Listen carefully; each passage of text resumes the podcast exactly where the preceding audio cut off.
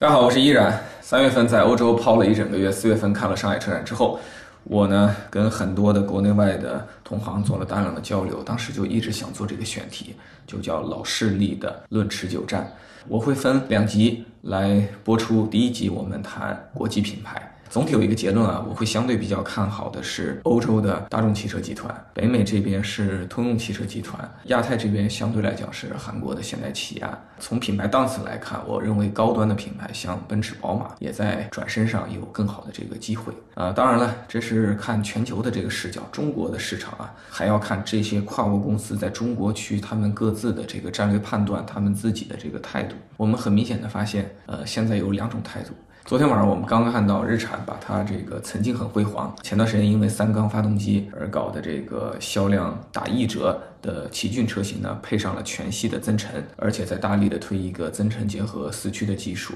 而且也定了一个十八九万这样一个比以前要低很多的价格。从这一个非常小的事例，我们就可以看出，现在在国内跨国公司对于中国市场的态度，它是分化的，有一派在往左走，大众、通用、日产，这是我们看到的，包括宝马。另一派呢在往右走，他们可能是福特、韩国的现代起亚以及这个丰田、本田这两种不同的对中国市场的决策态度，当然会非常影响他们未来几年在中国市场的这个表现。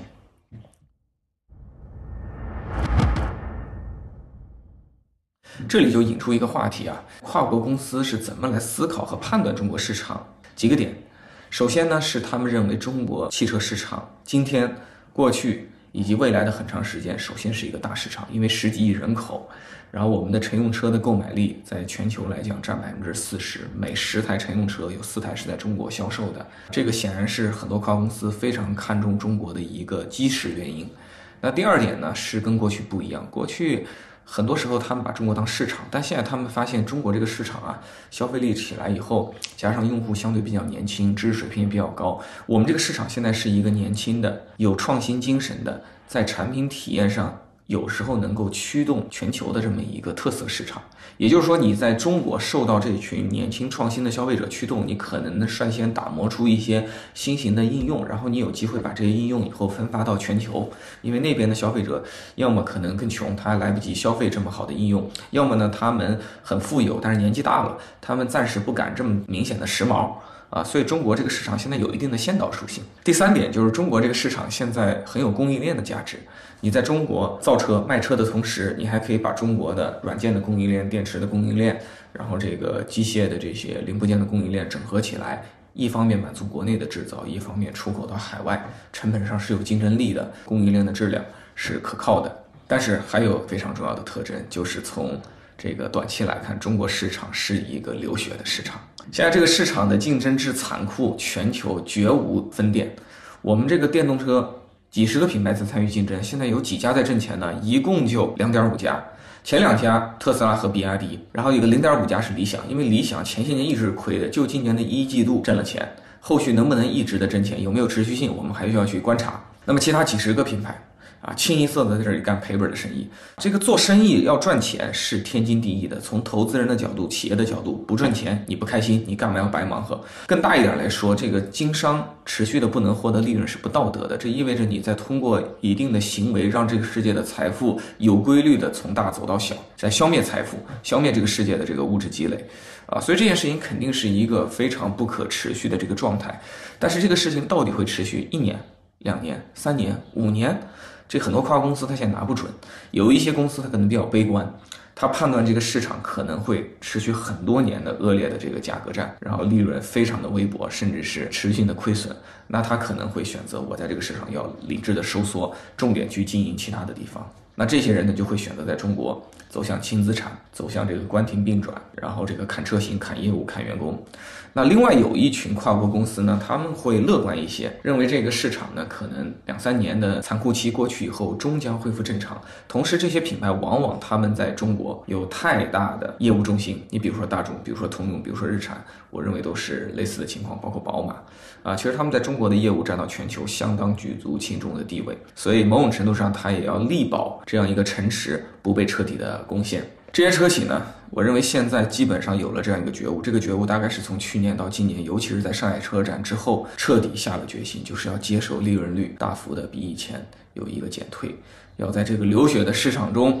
和对手比拼，谁能够流更多的血，谁能够流更长时间的血。我认为这是今天实际上我们在这个市场看到的现状。我上面说的都太宏观啊，下面我就想呢用一个车企作为典型案例给大家做一个剖析。我们窥一斑也能知全豹。呃，因为前段时间我讲了特别多欧洲的事情，今天我想选一个美国的品牌，它也是我曾经供职过的这个通用集团。呃，我以前在它的这个上海的合资公司上海通用里边的凯迪拉克品牌工作过三年，应该说对通用的过去、今天。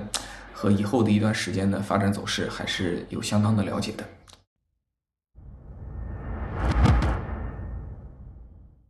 我总体上来讲啊，通用今天在这个中国的这个状态，应该也是一个论持久战的姿态。首先，通用是一个全球布局、拥有非常多品牌的一个集团，中国对它很重要，但中国毕竟只是它市场的一部分，它的核心业务还是在北美以及全球的一些其他的区域市场。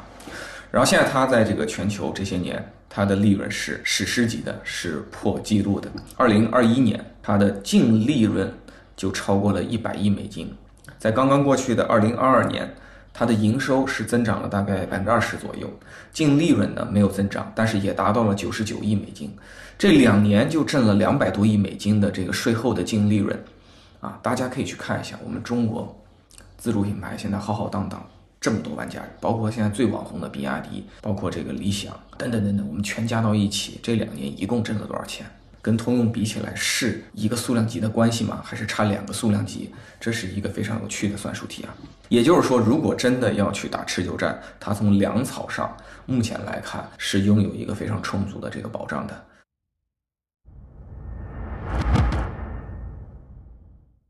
那第二点呢？就是具体到它在华的这个业务，上汽通用这个合资公司巅峰期是一年两百万的销量以上，现在呢可能是保不住这个数据了。但是呢，上海通依然是一个在持续挣钱的这个企业，呃，而且你会看到它的这个业务布局，因为过去一直是燃油车，它电动车呢这些年一直在坚持搞。那一直在销量上没有明显的起色，可是毕竟它还有百万级的这个燃油车的这个规模，这个能挣钱的燃油车，尽管利润率比前些年低了，但它实际上是对电动车持续发展的一个基石。其实我自己这里有个观点啊，不光是谈这个上汽通用，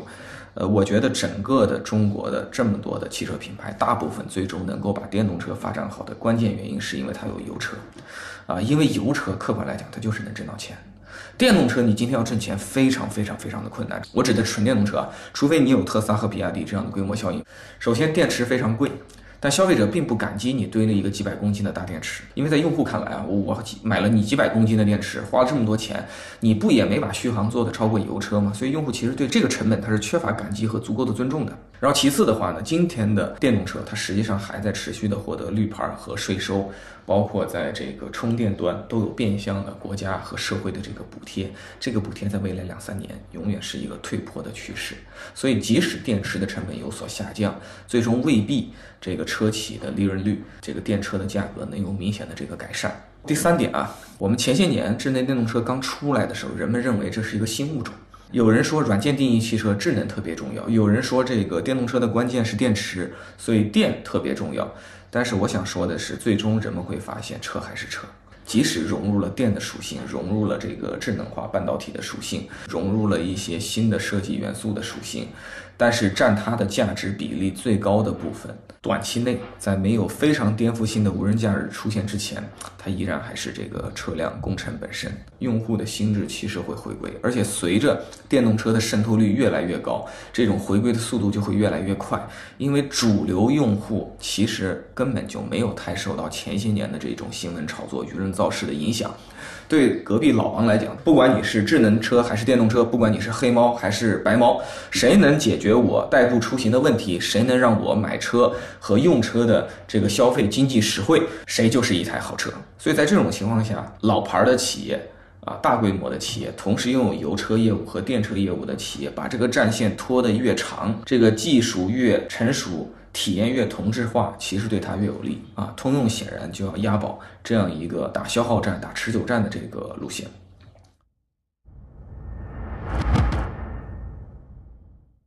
其实像通用这样的公司呢，它在历史上是经历了百年这个的经营的，然后在这个起起伏伏的周期当中，它其实有很多宝贵的经验。这种经验是我们相对年轻的很多的中国本土公司其实不太可能去具备的。你像通用这个，他们一九九九年就出了量产的纯电动车 EV One，当时就是步子跑太大，扯着蛋了，别人都不搞纯电动车，就你一家搞，那肯定搞不好。整个社会啊，这个政府啊，用户啊，媒体啊，其实都不太能够支持到你。基础设施当然也是问题。你能想象二十四年前的美国有什么充电桩吗？然后后来呢，搞第二波电动车呢，大概是在二零一零年左右啊，他们这个搞了 Volt、Bolt。等等等等不同的尝试，但是也还是太超前了，所以呢也没有搞出太大的这个声势。现在实际上已经是近三十年来通用第三轮电动车的冲锋，以奥特能平台为代表，从这个悍马搞到凯迪拉克，再搞到这个别克，未来还要再搞到雪佛兰，这个全面出击几十款车型。这一次通用是动真格的了，为什么呢？因为这次看得最清楚嘛。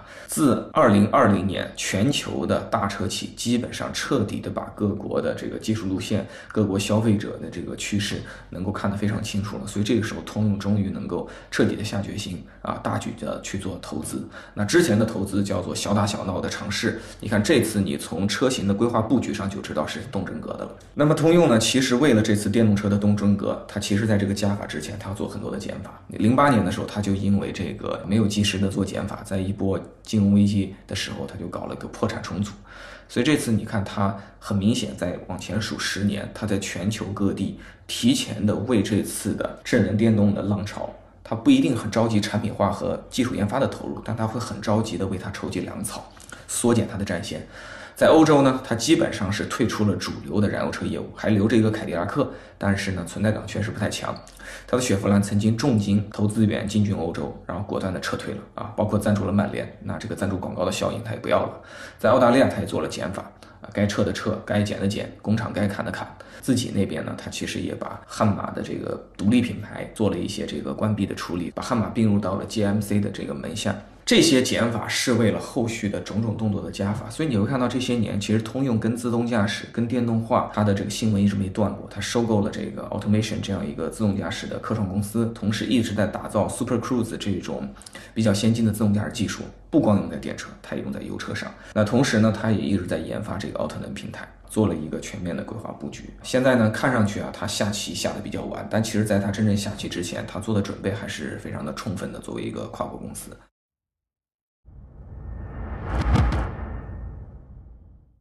那第四点呢，我这里也是小道消息知道啊，Mary Barra 其实最近要跟上汽集团的董事长在国内碰个面啊。其实这次碰面，我相信这个无事不登三宝殿，对吧？那肯定背后有很多的交易要谈。你看过去十年呢，这个上汽的一部分燃油车，包括五菱，包括上汽通用的这个车型，其实就是在通用全球的品牌体系、经销商渠道体系的这个支持下。在印度市场、在拉美市场等全球不同的区域实现了这个销售。我认为未来类似的合作很可能会越来越多，包括过去上海通用的一些别克的车型啊，也会直接返销北美市场。我认为这种事情以后也可能会越来越多，因为通用在全球的品牌和经销服务网络布局上，它是有技战力的。这个上汽肯定自己也会做出海，但是你想一下子在全球实现很好的覆盖，这非常困难。对吧？所以必要的时候要跟你的伙伴去合作。那另一方面呢，上汽在国内其实是第一大汽车集团，包括上汽通用呢，它也有很强的自主研发的这个 FIA 的能力，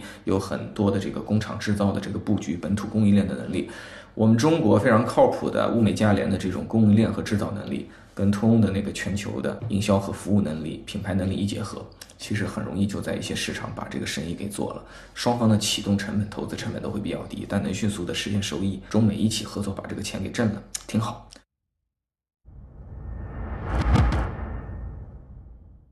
然后最后要说一点啊，就是其实上汽通用电动车的产品化上、一些体验的研发上，它一些该做的硬功夫它没有落下。武汉。有一个奥特能的工厂，上海的金桥有一个这个奥特能的这个工厂，这个泛亚也具备相当的本土化的开发能力，整合，尤其是我们中国比较优秀的智能化的供应链的能力，它是有的。然后从这个各种测试上，包括一个超级专业的这个试车场，它的广德是有的。所以它其实全产业链这种扎实的能力，其实比起很多现在的新创的公司或者一些中国小一点的本土公司，它其实是非常强的，万事皆备。那个东风一直差点意思。你看这次的那个别克的这个 E 五，二十一万起步。前些年大家可能会比较看衰这些国际品牌电动车，但真这个车上了以后，在市场还是有一定的水花的，也一下子就拿了一万多个小定嘛。这就说明一个传统的大品牌推出一个还不错的新产品，有全球的奥特能这样的电动平台的背书，再把这个价格打下去，把这个利润率呢给控制控制。那其实还是在市场有一定竞争力的。然后最近我也私下里呢已经去看过它的姐妹车型 E 四了，有保密协议不能多说，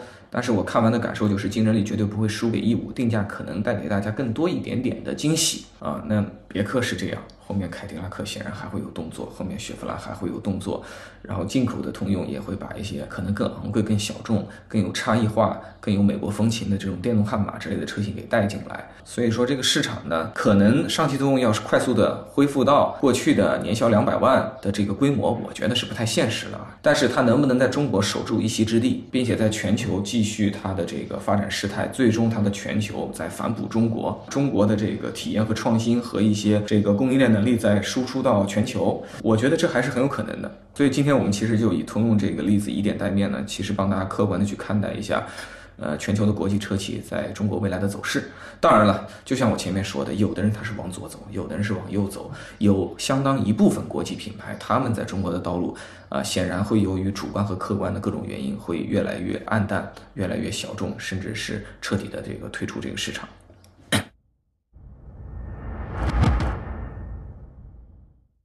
那其实那个听我刚才分析了这个通用，大家如果把它做一个对号入座，看到这个反面，这种国际公司相对的比较优势，恰好是我们今天自主品牌很客观的一些比较劣势。首先，我们的量搞得还挺大的，我们今天在国内如火如荼，但就一个很大的问题，它不挣钱。所以，如果你这个企业作为企业一直不挣钱，然后资本市场又不能很轻松的融来钱，现在资本市场其实也还挺寒冷的，大家的估值都没有二零二零年那么高了啊。当年那个长城值四千亿，现在你看长城值多少亿，对吧？当年那个魏小李加在一起值一千五百亿美金以上，你看今天全加在一起值多少钱？所以在这种情况下，你的粮草无以为继，你怎么持续性的研发、持续性的服务、持续性的推出新产品、持续性的上新工厂、上新产能、持续性的去投资、去出海？出海那得烧钱呐。没有人能出海第一天就轻松的把钱挣了，这是一个很大的问题。另外的话就是，你看，其实你看国际公司，它在中国为什么它产品体验慢呢？因为它的产品首先基于全球的本土市场来定义和开发。那么现在这个全球开发出来的车型，在软件上，无论是受制于软件生态还是用户习惯，它天然来讲到了中国就要做大量的二次的本土化开发，包括一些产品的外形轴距，它都在中国要做本土化开发。那反过来以后，中国车要到海外热销，是不是这两个本土化我们也得做？这个第三点啊，其实我想讲一下经验这个事情，我还挺有这个感触的。国际公司现在是有点像四十多岁的这种老同志啊，其实也还能够打，但确实比起二十多岁小伙子，他没有那么血气方刚了。干什么事情喜欢三思而后行，你真让他九九六，他九九六不动了。